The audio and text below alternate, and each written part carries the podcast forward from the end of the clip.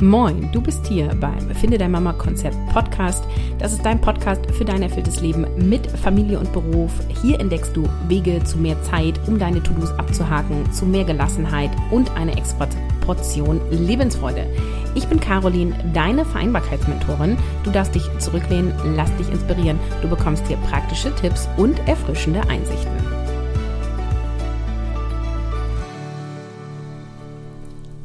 Heute ist das Thema dieser Episode, ich bin der bessere Elternteil. Also ich spreche jetzt aus der Sicht der Mutter, die denkt, ich kann das besser. Oder die denkt, mein Mann kann das nicht so gut. Oder die Oma kann das nicht so gut. Oder die Kita kann das nicht so gut. Und ähm, es ist ein ja, Thema, ein Glaubenssatz, was ich bei ganz vielen Müttern sehe, was ich auch von mir selber kenne. Und aus meiner Beobachtung heraus ist es, je jünger das Kind ist, desto extremer weil wir dann eben auch oft sagen, so, ich hatte das Kind in meinem Bauch, ähm, ich habe den angeblichen Mutterinstinkt. Wenn du die letzte Episode gehört hast, weißt du, wir haben alle eine Intuition. Wir haben als Mama auch vielleicht einen Vorsprung in dieser Bindung, in dieser intuitiven Entwicklung, aber es ist jetzt nicht so, dass es einen Instinkt gibt, den nur Mütter haben, den Väter nicht haben können. Und wir glauben das aber, ähm, oder viele glauben das, und was sich daraus ableitet, ist, dass du bewusst oder unbewusst denkst, äh, du kannst das besser. Und das ist das, was meistens der Partner spürt. Und zu Konflikten führt. Welch eine Überraschung. Und ähm, deswegen ähm, sprechen wir da heute mal drüber. Was kannst du tun? Was ist das Problem sozusagen daran? Ähm, und wie kannst du damit umgehen? Und wir sind hier jetzt schon ähm, sowohl im Bereich Mindset als auch im Bereich ähm, Organisation, weil das, was du glaubst, ähm, beeinflusst ja total deine, äh, deine Entscheidungen, wie du dich organisierst, ja. Also sprich, wenn du glaubst, du bist der ältere, bessere Elternteil und dein Kind braucht dich und braucht vor allem dich, dann kann es dazu führen, dass du dich entscheidest, weniger erwerbszuarbeiten, ähm, was ja per se nicht schlecht ist, nur es sollte nicht der Grund sein, dass du denkst, du kannst es besser, sondern es sollte andere Gründe haben oder sollte mehrere Gründe haben. So, ähm, jetzt lass uns das mal angucken. Warum glaubst du vielleicht, dass du der bessere Elternteil bist. Einmal liegt es meistens an der emotionalen Bindung zwischen Mutter und Kind. Die Mutter erlebt oft eine tiefe emotionale Verbindung zu ihrem Kind, allein schon durch die Schwangerschaft und die Geburt. Das muss nicht per se so sein. Es gibt auch Frauen, die sagen, ich habe noch überhaupt gar keine Bindung zu meinem Kind, obwohl es in mir ist. Und es gibt auch Väter, die sagen, ich habe schon eine Bindung zu dem Kind, ähm, obwohl es noch nicht geboren ist, einfach weil es im Bauch meiner Partnerin ist, ja. Ähm, und trotzdem wird es oft so ausgelegt, so nach dem Motto, du bist die Mutter, du hast das Kind in dir, du hast diese Geburt erlebt, also auch körperlich gespürt und deswegen hast du diese Verbindung, die Nabelschnur ist eine Verbindung, die man nicht abstreiten kann. Und ähm, ich glaube persönlich tatsächlich, dass das ein Stück weit so ist. Also ich empfinde das für mich persönlich total so, dass ich mit den Kindern darüber eine extreme Verbindung bekommen habe und dass ich irgendwie auch schon Kontakt zu der Seele hatte. Da kommt auch so der spirituelle Touch in mir raus. Ich glaube einfach, dass, ähm, dass da schon auch eine Verbindung ist und dass ich die spüren, gespürt habe und wahrgenommen habe. Ich glaube allerdings nicht, dass es allein mir vorenthalten ist, sondern ich glaube, dass mein man genauso in das energetische Feld gehen kann und konnte könnte. Und ähm, ich empfinde es schon so, dass wir Frauen dahingehend einen Vorteil haben durch die körperliche Veränderung, durch die Hormone, durch das, was in unserem Gehirn äh, passiert. Und ich glaube, dass diese intensive emotionale Bindung, die da sein kann, ja nicht muss. Ja, es gibt ja auch viele Mütter, die das nicht so erleben, die sich dann Vorwürfe machen, dass sie es nicht so erleben, ähm, dass wir das alle erlernen können, sowohl als Mutter als auch als Vater. Und das heißt, wenn das Kind geboren ist und die Mutter gleich eine Bindung spüren sollte und der Partner nicht, dann kann er das genauso entwickeln. Ja, und das ist der erste Punkt, den du hier ganz praktisch als Tipp mitnehmen kannst. Das geht jetzt vor allem an die, die schwanger sind, die noch ein Kind wollen, die ähm, gerade frisch ihr erstes Kind oder wie viel das Kind auch immer bekommen haben. Diese ähm, emotionale Bindung kannst du fördern durch zum Beispiel Körperlichkeiten. Das heißt, das Bonding, das nackige Kind auf den nackigen Oberkörper legen, kann der Papa genauso machen. Und ähm, wir haben das ab zweitem Kind ganz gezielt so gemacht, also direkt auch nach der Geburt, ich glaube drei Stunden nach der Geburt oder so, ähm, hat mein Mann, unseren Sohn, das ist ja unser zweites Kind, äh, nackig auf die Brust sich gelegt und dann auch für ewig, also keine Ahnung, für vier Stunden oder so. Ähm, und das auch immer wieder. Und ähm, das haben wir äh, mehrfach gemacht über Tage, Wochen, Monate. Ähm, weil wir glauben, dass das ähm, total äh, ja eine Verbindung schafft, körperlich und emotional. Genauso finde ich, dass diese ganzen ähm, Pflegearbeiten, also Kind wickeln oder abhalten, ähm, waschen, das schafft eine totale Intimität und das sind auch Dinge, die kann der Partner sofort übernehmen. Und ich habe dazu keine wissenschaftlichen Studien, ich bin da keine Hebamme. Ne? Also das sind jetzt alles so, ich sag mal, meine Glaubenssätze, meine Erfahrung, meine Perspektive auf die Dinge. Und nimm bitte für dich das mit, was du für dich mitnehmen kannst. Meine Beobachtung ist, je mehr der Vater von vornherein in diese intimen Pflegearbeiten mit drinne ist und sich damit auch selber beschäftigt, also sich selber mit der Hebamme spricht oder ähm, im Geburtshaus sich Infos holt oder ein Buch dazu liest oder googelt oder sich ein Reel dazu anschaut, völlig egal.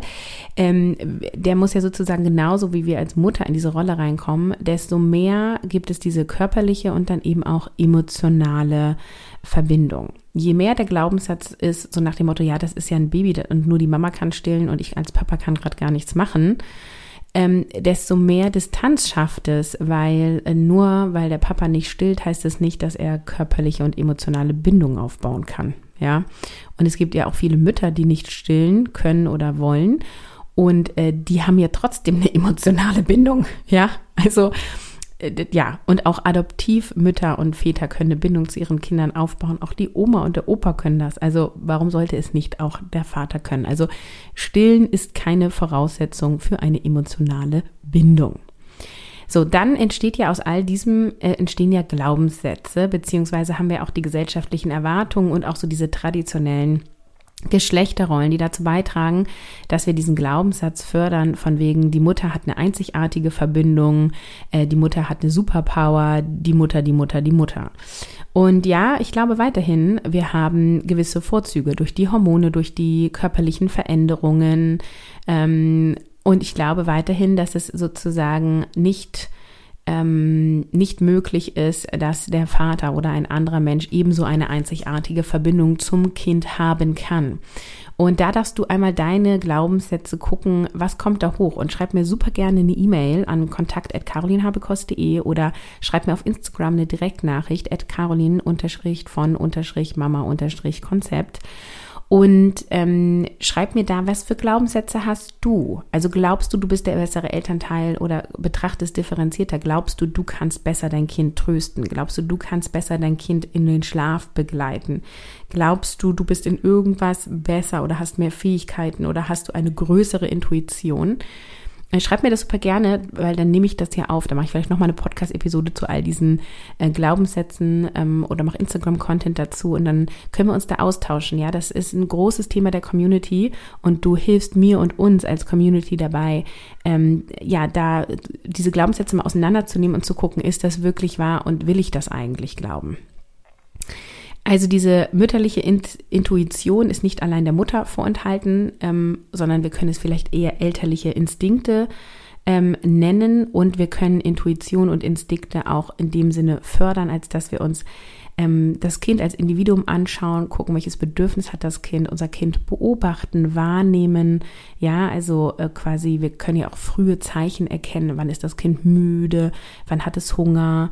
Ähm, durch, durch eine gute Wahrnehmung des Kindes können wir da einfach schon ganz viel erkennen. Und das gilt nicht nur für Säuglinge. Also äh, wenn du jetzt irgendwie ein Kind hast, was fünf, sechs Jahre alt ist oder 13, ja, äh, kannst du immer noch sozusagen beobachten und deine Intuition schulen.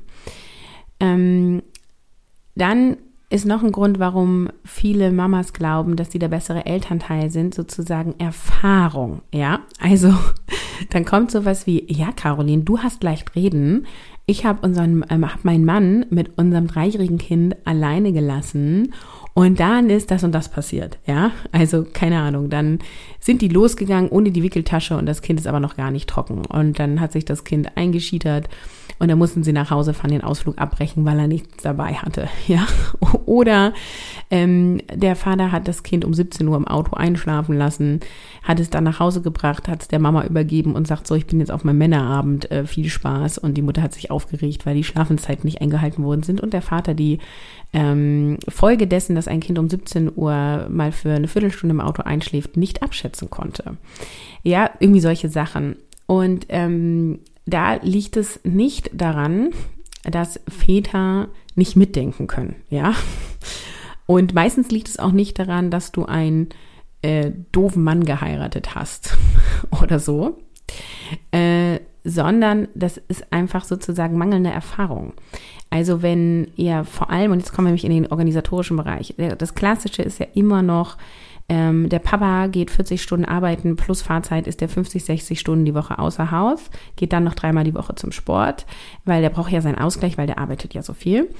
Und äh, sie macht alles andere und ähm, wird dadurch zur Expertin für das Kind weil sie einfach die meiste Zeit mit dem Kind verbringt, weil sie einfach da durch muss. Wenn das Kind schreit und schreit und schreit, probiert sie alles aus. Dann wippt sie hier, dann füttert sie da, dann geht sie raus, dann, ne, also sie macht und tut und übt und probiert aus. Und diese Erfahrung hat der Vater in dem Moment dann nicht, wenn er das nicht auch durchlebt. Und dann gibt es immer zwei Möglichkeiten. Entweder kann die Erfahrung, die die Mama macht, dem Papa beibringen. Also da sind wir quasi in Form von Einarbeitung. Ja, das kannst du ähnlich sehen wie im Job. Der eine hat jetzt irgendwie zwei Jahre diese Führungsposition gehabt und jetzt ähm, übernimmt die jemand anderes und dann gibt es eine Übergangszeit, eine Einarbeitungszeit, wo die erfahrene Person der weniger erfahrenen Person auf dieser Position Dinge beibringt, ja.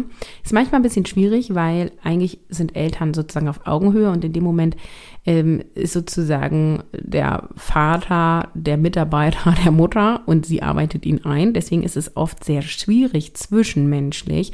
Da darf man gut aufpassen, wie man kommuniziert, wie man agiert und so weiter. Aber das ist eine Möglichkeit. Und eine andere Möglichkeit ist, dem Vater seine eigene Erfahrung machen zu lassen und aus meiner Sicht am besten so früh wie möglich. Also sagen wir mal, gestern ist dein Kind geboren und ähm, ihr seid beide sorgeberechtigt und beide Elternteile kümmern sich um das Kind, dann ist sozusagen jetzt schon die Zeit, wo der Papa das Kind auch mal ein, zwei Stunden alleine hat. Ja, auch wenn du stillst, ja. So, dass du musst nicht das Haus verlassen, du bist ja im Wochenbett, du darfst gerne äh, im Bett liegen ähm, oder mal in Ruhe duschen oder was auch immer tun. Mal alleine essen, macht ja auch Spaß. Ähm, aber da kann man quasi jetzt schon sagen, okay, wenn Papa um 17 Uhr von der Arbeit kommt oder von 18 Uhr von der Arbeit kommt, hat er die Aufgabe zwischen 18 und 20 Uhr oder wie auch immer, könnt es auch länger oder kürzer machen, äh, dieses Kind zu versorgen und wenn gestillt werden muss, bringt er das Kind kurz zur Mama rein. Und die Mama kann in der Zeit schlafen, duschen, keine Ahnung, was sie machen will. Viele wollen auch Wäsche machen, Haushalt und so. Ähm, das heißt, ähm, der Vater ist von vornherein mitbeteiligt. Er macht genauso Erfahrung wie die Mama, zwar nur drei Stunden im Vergleich zu 21 Stunden, die die Mama das Kind hat, ja, weil die Nächte zählen ja auch dazu, weil da sind Kinder ja auch viel wach. Ähm, aber er hat von vornherein, sammelt er auch Erfahrungsschätze. Und ähm, sobald das Kind älter ist, du aus dem Wochenbett raus bist und du ähm, wahrscheinlich auch wieder die Bedürfnisse hast, mal alleine Zeit zu verbringen oder irgendwie mal was zu machen, was dir Freude macht, unabhängig vom Kind, ähm, darf, darf das erweitert werden, ja. Also da kommt dann oft schon das schlechte Gewissen so von wegen, ja, ich kann ja mein Kind nicht drei Stunden alleine lassen und am Samstag irgendwie mit einer Freundin frühstücken gehen, wenn mein Kind vier Monate alt ist. Ja, aber warum denn nicht? Der, der, der ist ja, das, dein Kind ist ja beim Papa. Du hast es ja nicht irgendwo abgegeben bei einer fremden Person und holst es dann wieder ab. So, ne? Also wenn das Kind von vornherein an beide Bezugspersonen gewöhnt ist, ist das überhaupt kein Thema. Und ähm, das ist schon was, was ich grundsätzlich empfehle. Immer bitte darauf achten, wie geht's dir damit, wie geht's dem Papa damit. Ähm, aber wenn du das äh, sozusagen auch über den Faktor Zeit gehst am Anfang, weil die Kleinen gehen einfach viel nach Zeit, ne? Ähm, am Anfang, ja, nach später kannst du, es geht eher um Quality Time, aktive Zeit mit Kindern. Aber gerade am Anfang geht es vor allem über den Faktor Zeit. Ähm, dann kommt sozusagen der Papa da genauso gut rein, beziehungsweise er hat auf jeden Fall die Option, da gut reinzukommen. Der nächste Aspekt ist, die Haltung von, wir sind gemeinschaftlich verantwortlich für dieses Kind. Also da geht es sozusagen um die Haltung dessen. Ähm, es gibt schon auch die Haltung von, von Paaren oder von einzelnen Menschen, die halt sagen, ähm, sie ist halt die Familienmanagerin und sie ist für die Familie verantwortlich und der Papa, der ist für das Geld ran schaffen ähm, zuständig und ist so der Freizeitpapa, der kann am Wochenende mal mit dem Kind ein bisschen toben. So, ne? Und wenn du diese Haltung hast und die behalten möchtest, dann behalte sie gerne. Ähm, ich habe da eine andere Haltung zu. Ich finde es unglaublich wertvoll, wenn ein Kind mindestens zwei Personen hat. Ich finde es sogar wertvoll, wenn es noch mehr hat. Deswegen fördern wir sehr den Kontakt zu meiner Schwiegermutter, die hier vor Ort wohnt. Ähm, also zu allen Großeltern, aber die spielt nochmal eine besondere Rolle, weil sie ähm, örtlich so dicht ist. Deswegen ist es mir total wichtig, dass die Kontakt zu anderen Erwachsenen haben, zu anderen Kindern. Ich möchte, dass die mehrere Bezugspersonen haben, mehrere Personen haben, von denen sie geprägt werden, damit sie einfach auch sozusagen eine Auswahl haben und einfach nicht nur alles von mir mitkriegen sozusagen. Dann finde ich auch, wenn beide sorgeberechtigt sind, ja, deswegen, also auf dem Papier sind wir beide quasi dafür verantwortlich, sollte sich das auch irgendwie im Leben zeigen. Ähm, und das zeigt sich sowohl in äh, Kinderbetreuung, Zeit übernehmen, Aufgaben übernehmen, als auch in, in einer emotionalen ähm, Haltung, ja. Und aus meiner Sicht ähm, ist es auch grundsätzlich klug, so vorzugehen, weil du einfach nie weißt, was passiert. Also wenn ein Elternteil verstirbt oder ähm, irgendwann sich getrennt wird oder oder oder, ähm, seid ihr einfach sozusagen ja sicherer auf der besseren Seite, wenn beide Elternteile sich um ihre Kinder kümmern können, eine gute Beziehung zu den Kindern haben und auch beide die Möglichkeit haben, Geld zu verdienen. Ja, das ist ja das, was in der Generation meiner Eltern zumindest relativ viel passiert ist, dass ähm, Frauen, wenn die sich getrennt haben, oder egal wer, wenn der Vater, äh, der Papa sich getrennt hat, genauso, also ähm, wenn eine Trennung da war, dass die Frau einfach die Verliererin war auf finanzieller Ebene und ähm, einfach 20 Jahre Hausfrau und Mutter war und keine Absicherung mehr hat, weil die Ehe aufgelöst wurde und auch in ihren Job nicht so richtig zurückkam, weil sie so lange raus war und dann letztendlich in Anführungsstrichen nur noch Hilfsarbeiten machen konnte und ein super geringes Gehalt dadurch hat. Und deswegen haben sich viele nicht getrennt und leben in unglücklichen Beziehungen, teilweise noch heute. Und ähm, ich wünsche dir, dass wenn du in Partnerschaft bist, dass das hält und dass das alles gut ist und dass ihr glücklich bis ans Lebenende seid. Und ein bisschen Option auf Realismus empfehle ich durchaus. Und es muss ja auch nicht immer zur Trennung führen. Es kann ja auch sein, dass dein Partner arbeitslos wird, dass die Branche einbricht, dass der krank wird. Ja, da gibt's Versicherungen und so weiter. Und es ist einfach total klug, wenn du auch Geld verdienen kannst. Es entweder aktiv tust oder du zumindest so lange drinne bleibst im Job, in deinen Fähigkeiten, dass du spontan übernehmen könntest. Das nimmt auch ganz viel Verantwortungslast von dem Partner. Genau, da kommen wir auch so ein bisschen rein zu dem Thema nochmal Geschlechterrollen und Stereotypen in der Kindererziehung, also Kinder begleiten und ja im Rollenverständlich grundsätzlich. Ähm, diese Geschlechterstereotypen, die einfach immer noch existieren, lösen einfach Erwartungen aus. Also die Mütter sind ja Rabenmütter, wenn sie viel arbeiten gehen, also Erwerbsarbeiten gehen. Und äh, manche Väter gelten als Weichei, wenn sie in Elternzeit gehen. Und da empfehle ich sozusagen, dich mit Geschlechterrollen, also mit Menschen zu umgeben, mit Vorbildern zu umgeben, äh, wo du die Geschlechterrollen gut findest. Also wenn du zum Beispiel es gut findest, dass Väter in Elternzeit gehen, dann such doch Menschen, wo die, also suche Väter, die in Elternzeit gegangen sind. Schau dir Väter auf Instagram an, äh, die in Elternzeit sind. Ähm, gehe in Firmen, wo du erwerbsarbeitest, wo es total normal ist, dass Väter in Elternzeit gehen. Wäre auch total schön, wenn das nicht nur Väter sind, die die zwei Monate nehmen, die es on top dazu gibt, wenn beide Elternteile gehen, sondern wenn vielleicht auch mal total crazy ein Elternteil, also der Papa mal sechs Monate in Elternzeit geht oder sogar mal zwölf, ja. Ähm, also es gibt diese Menschen, ist super wenig. Ich habe jetzt gerade nicht genau eine Studie vor Kopf, aber ich glaube sieben Prozent oder zehn Prozent oder so der Männer nehmen diese zwei Monate. Ach, ich weiß es gar nicht mehr genau. Ähm, ich, ähm, ja, ich will mich da nicht festlegen. Es ist auf jeden Fall super wenig, aber es gibt sie. Das will ich sagen. Es ist super wenig, aber es gibt sie.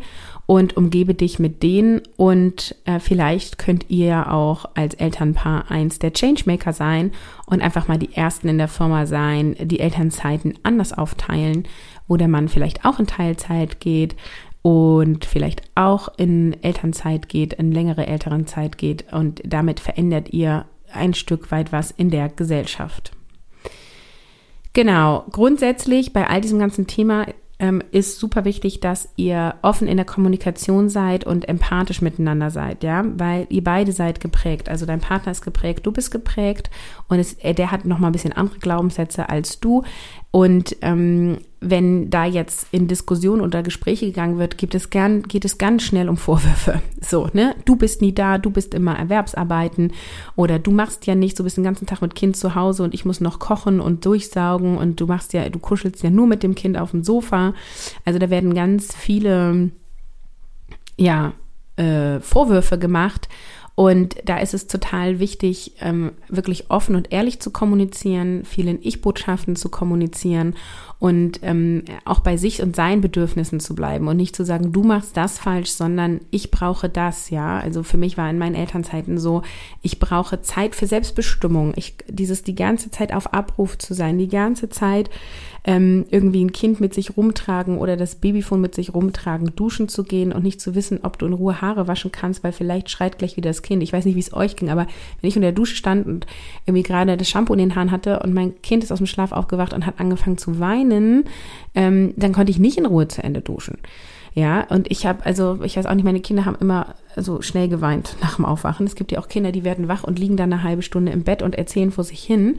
Äh, das habe ich bis heute nicht erlebt. ähm, und wenn es bei dir so ist, genieße es, ist toll.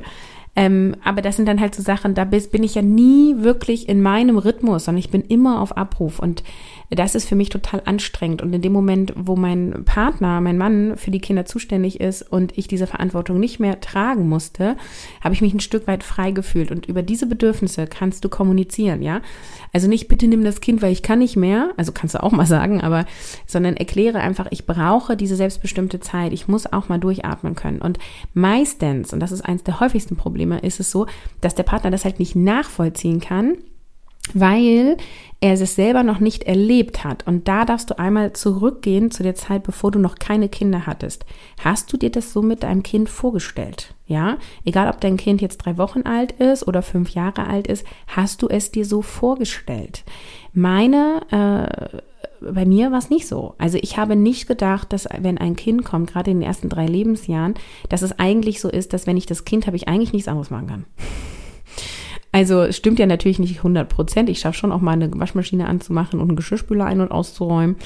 Aber dass sozusagen ein Baby ein 24-Stunden-7-Job ist, habe ich so nicht bedacht. Ich dachte immer, die schlafen viel, man kann die ja ablegen. Ja, meine ersten zwei Kinder haben sich ungefähr gar nicht ablegen lassen. Das dritte schon. Äh, da hatten wir allerdings parallel Pandemie und ich habe Kinder beschult. Also die hat tatsächlich auch tagsüber mal drei Stunden abgelegt geschlafen. Ähm, und in der Zeit habe ich mich halt um die anderen Kinder gekümmert. Das war auch super gut. Ähm, ich will nur sagen, jedes Kind ist anders und viele Kinder lassen sich nicht einfach ablegen und das ist auch deren Recht. Also die dürfen auch Nähe haben wollen und dann dürfen sie die auch kriegen. Nur du darfst halt dich nicht dauerhaft dafür aufgeben, weil dann saugt dich das sozusagen auf und dann hast du keine Energie mehr und dann ist halt auch niemandem damit geholfen. Und diese, äh, dieses, wenn ein Kind da ist, dass du eigentlich die ganze Zeit beschäftigt bist, das ist, finde ich, rational immer gar nicht wirklich zu verstehen. Das ist gar nicht wirklich nachvollziehbar. Das ist sozusagen, dass du die ganze Zeit busy bist, ja.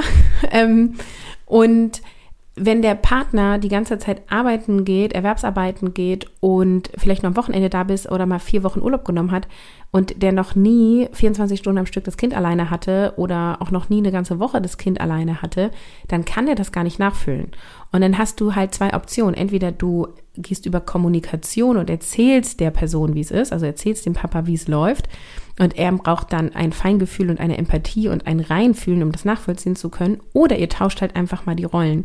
Und spätestens, wenn das Kind ein bisschen älter ist, geht das total gut, ähm, wenn du einfach mal ein paar Tage nicht da bist oder wenn du einfach mal ein paar Stunden tagsüber nicht da bist und der Papa sich komplett um alles alleine kümmern muss. Und hier bitte aufpassen, du bereitest nichts vor. Ne? Also du packst nicht die Wickeltasche für den Ausflug, den der Papa dann macht. Du bereitest nicht das Essen vor, du planst nicht, dass er zur Schwiegermutter geht, sondern ähm, du sagst halt, ich bin am Samstag von 12 bis 18 Uhr mit meiner Freundin in der Sauna du übernimmst bitte das Kind und ich wünsche euch viel Spaß. Und das war's. ich weiß, manche kriegen Schnappatmung und je nachdem, wie alt das Kind ist und je nachdem, wie es bisher bei euch gelaufen ist, darfst du auch noch Schritte dazwischen gehen. Kannst erstmal eine halbe Stunde den Mann mit dem Kind alleine lassen oder kannst nochmal Tipps geben, was er zur Vorbereitung tun könnte. Ähm, aber auch da wieder aufpassen, dass du auf Augenhöhe bleibst. Aber letztendlich ist dieses Selbsterfahren und das selber erleben ähm, einfach richtig gut. Und da kommen wir auch schon wieder zum nächsten Punkt. Elternschaft ist einfach auch ein Lernprozess und auch eine individuelle Erfahrung. Also jede Mama, jeder Papa hat irgendwie seine eigene Art und jede Familie hat so die eigene Dynamik und letztendlich geht der Lernprozess ja immer und immer weiter. Und wir haben jetzt ähm, ich glaube, 17 Monate nach einem Wochenplan und nach einer gewissen Aufteilung gelebt und haben die jetzt gerade angepasst und geändert weil wir ja jetzt seit August, jetzt ist Oktober, in unser drittes Kind in der Kita haben. Ähm, das sind andere Betreuungszeiten, ist ein anderer Fahrtweg. Wir haben uns anders aufgeteilt. Mein Mann hat immer zur Krippe gefahren, jetzt über ein Jahr. Jetzt mache ich vor allem die Wege zur Kita. Und also genau, es sind unterschiedliche Einrichtungen bei uns, Krippe und Kita. Und dadurch hat sich dann äh, sozusagen eh was verschoben und bei meinem Mann gab es beruflich ein bisschen was zu verändern und dadurch haben wir einen neuen Wochenplan gemacht, der dem alten relativ ähnlich ist, aber doch halt so ein paar unterschiedliche Nuancen hat und was jetzt auch dann wieder sozusagen was damit zu tun hat, wie viel äh, traue ich mir zu, wie viel traue mein Mann sich zu, wie viel traue ich meinem Mann zu und wie viel traut mein Mann mir zu. Und da ist wieder so ein Bedürfnischeck gewesen von äh, wie viel Erwerbsarbeit, wie viel private Zeit, wie viel Zeit mit den Kindern und so weiter. Und ähm, da geht es sozusagen rüber von diesen Glaubenssätzen, die wir haben, hin zur Organisation. Und wenn du den Podcast schon länger hörst oder mir länger folgst, weißt du, dass wir inzwischen ja uns alles gleichwertig aufteilen. Das ist jetzt auch im neuen Wochenplan zu sehen. Und ich berichte stolz, ich habe jetzt einmal die Woche Zeit für Sport und habe mich zu einem Yogakurs angemeldet und ich starte nächste Woche. Also auch was, was lange in meinem Nordstern stand, dass ich ähm, wieder regelmäßig körperliche Bewegung, irgendeinen Sportkurs, irgendwas reinbringe. Und ich habe es bisher immer runter priorisiert, beziehungsweise ich habe andere Dinge höher, höher priorisiert und dadurch ist die Priorität runtergegangen. Und jetzt haben wir sozusagen wieder ein bisschen Luft bekommen, ein bisschen anders aufgeteilt und dadurch ist es wieder reingerutscht und ich freue mich mega. Und auch das Beispiel soll dir zeigen, mach es Schritt für Schritt. Ja, ich bin jetzt elf Jahre Mama und also mein Mann und ich sind seit elf Jahren ähm, Eltern und wir sind da Schritt für Schritt für Schritt hingekommen. Als meine ersten beiden Kinder drei und fünf waren, waren wir weit entfernt von unserem heutigen Konzept. Ja. Genau, und auch wichtig für dich, du musst nicht in diese 50-50 Aufteilung kommen wollen. Ähm, du darfst dich auch anders entscheiden. Letztendlich geht es für dich darum oder für euch als Familie darum, was zu finden, ähm, womit möglichst viele Bedürfnisse bedeckt sind. So, ich äh, versuche mal die Episode zusammenzufassen. Das war natürlich jetzt irgendwie wieder ähm, relativ viel und äh, viele unterschiedliche Bausteine. Also es geht um den Glaubenssatz, ich bin der bessere Elternteil aus der Seite, aus der Sicht der Mama. Und ähm, ich sage, das bist du nicht per se. Vielleicht bist du das, weil du dich dafür entschieden hast, weil ihr bisher euch so aufgeteilt habt. Aber es ist nicht so, dass die Mama immer der bessere Elternteil ist. Ich glaube sowieso, dass es kein besser oder schlechter gibt, sondern es gibt ein anders und unterschiedlich. Und ähm, die Idee, dass die Mama der bessere Elternteil ist, kommt oft durch diese emotionale Bindung, die durch Schwangerschaft und Geburt zumindest suggeriert wird, die erstens nicht jede Mutter hat und die zweitens jeder aufbauen kann. Das heißt, ähm, vielleicht hast du als Mama einen Vorsprung, vielleicht auch nicht. Und du kannst auf jeden Fall diese Bindung selber aufbauen und der Papa kann diese emotionale Bindung auch zu seinem Kind aufbauen. Dieser Glaubenssatz von ich bin der bessere Elternteil kommt auch daher, dass wir gesellschaftliche Erwartungen erfüllen wollen und diese traditionellen Geschlechterrollen haben. Also Mütter werden ja oft auch als sehr fürsorglich und sehr verständnis- und empathisch ähm, dargestellt in Büchergeschichten und Co. Und vielleicht ist das auch ein primäres Merkmal einer Mama, das will ich gar nicht unbedingt ausreden oder einer Frau, genau, nicht unbedingt einer Mama. Ähm, aber nicht jede Frau ist ja super empathisch, ja. Und es gibt ganz viele Männer, die mega empathisch sind. Ähm, also es ist ja nicht so, dass Männer nicht empathisch sein können, okay? Also das hat eher was mit Glaubenssätzen zu tun und mit gesellschaftlichen Bildern, als dass es die einzige Wahrheit ist, die man niemals ändern könnte. Ja, so ist es nämlich nicht. Mütterliche Instinkte und Intuition ähm, sind nicht allein der Mutter vorenthalten, sondern Müt Väter können die genauso entwickeln. Und es geht eher darum, sozusagen das Bedürfnis der Kinder oder des Kindes kennenzulernen, wahrzunehmen und zu üben.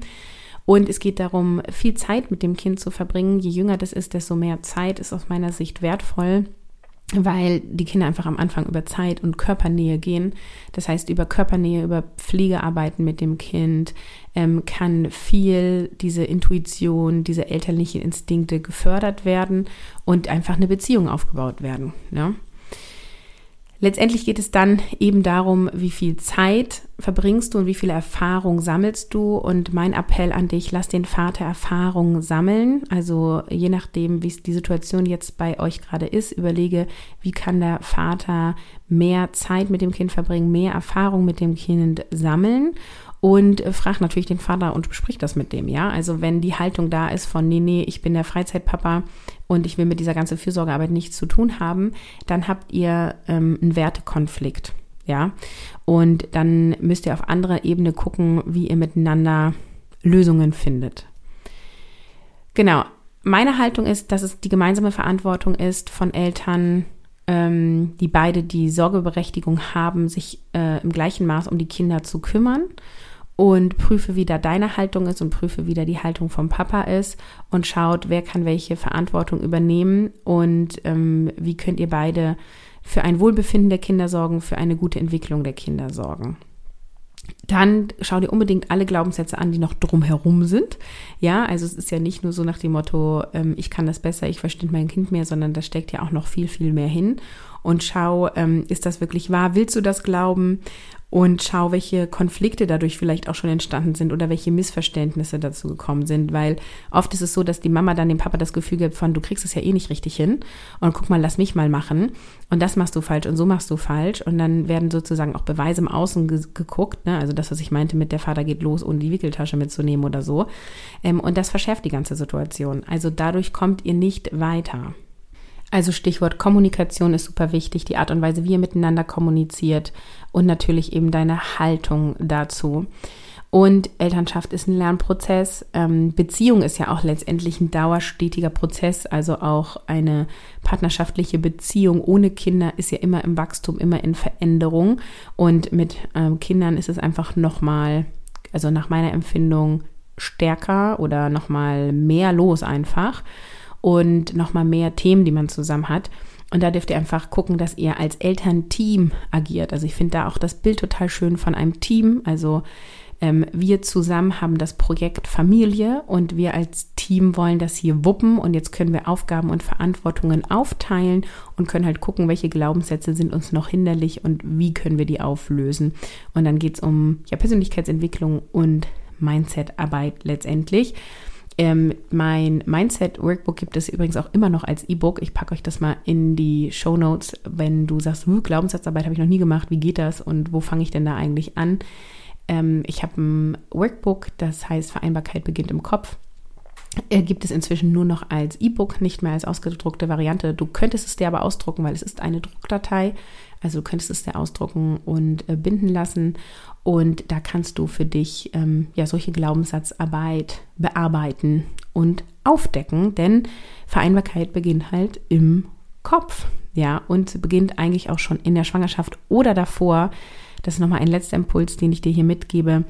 Oft ist es so, dass uns vor, bevor Kinder da sind, gar nicht klar ist, dass wir eigentlich schon in einer ähm, ungleichberechtigten Partnerschaft leben. Was meine ich damit? Ganz oft ist es so, dass wenn ähm, Eltern, oder nee, Eltern sind es ja dann noch nicht, wenn Paare zusammenwohnen, dass ein, ein, ein Teil, ein ähm, Teil der Partnerschaft, oft die Frau, dann Dinge übernimmt. Also sie wäscht, sie kocht, sie macht den Essensplan, sie putzt und der andere hilft dabei. Und das ist ja eigentlich auch schon nicht fair, vor allem wenn beide gleich viele Stunden Erwerbsarbeiten. Und oft wird es aber mitgemacht, weil so viel Arbeit ist es ja nicht. Ob du für dich alleine eine Wohnung versorgst oder ein Haus versorgst oder äh, mit einem anderen. Also wenn der andere jetzt nicht irgendwie mega der Schmutzfink ist, ist das doch egal. Ne? Machst du halt eine Wäsche mehr so. Und wenn Kinder dazu kommen, potenziert sich das und dann nervt es. Und dann wundert sich halt aber der andere so nach dem Motto, wieso du hast doch schon immer das gemacht, warum kannst du das jetzt nicht weitermachen? Also ihr dürft auch einmal checken, wie gleichberechtigt wart ihr denn eigentlich wirklich vorher schon? Ähm, und was hat sich jetzt sozusagen potenziert und bei denen, die vorher wirklich gleichberechtigt waren, nehmt das als Ressource, nur weil du gerade nicht erwerbsarbeitest oder weil du weniger Stunden erwerbsarbeitest, heißt es ja nicht, dass du die Hausarbeit von dem anderen komplett mitmachen musst. Das reicht ja schon, wenn du dich komplett um das Kind kümmerst und noch die Hausarbeit, die das Kind verursacht, machst, da musst du die von dem Partner erst recht nicht übernehmen. So das auch nochmal als kleiner Gedankenimpuls. Ich freue mich wie immer, wenn du mir deine Gedanken zu diesen Themen mitteilst, schreib mir auf Instagram at Caroline von Mama Konzept jeweils mit Unterstrich oder eine E-Mail an kontakt at carolinhabekost.de und für heute sage ich Tschüss und einen wunderschönen Tag.